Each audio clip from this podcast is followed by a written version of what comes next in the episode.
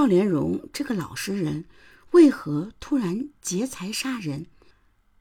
他人到中年依然活在最底层，心中肯定憋屈。但他平时沉默寡言，和其他人也没有多大冲突。如果没有意外，他将庸碌的过完一生。然而，对门突然来了八位姑娘，这一下子刺激到了赵连荣。为何？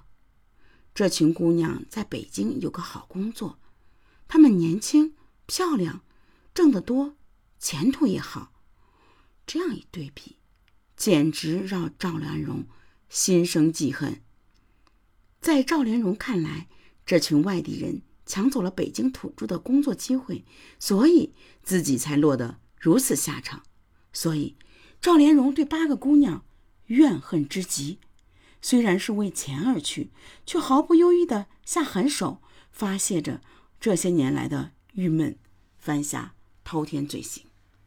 而赵连荣的妻子上夜班没在家，所以他才有机会作案。值得一提的是，第二个打电话报警的李林，正是赵连荣的妻子。本案是建国以来发生在北京地区最大的一起。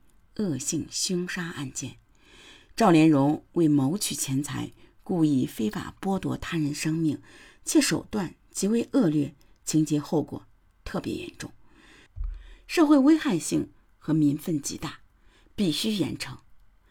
一九九九年七月二十一日上午，北京市第一中级人民法院遵照高级人民法院院长下达的执行死刑的命令，已将杀害。八名外地打工妹的罪犯赵连荣押赴刑场执行枪决。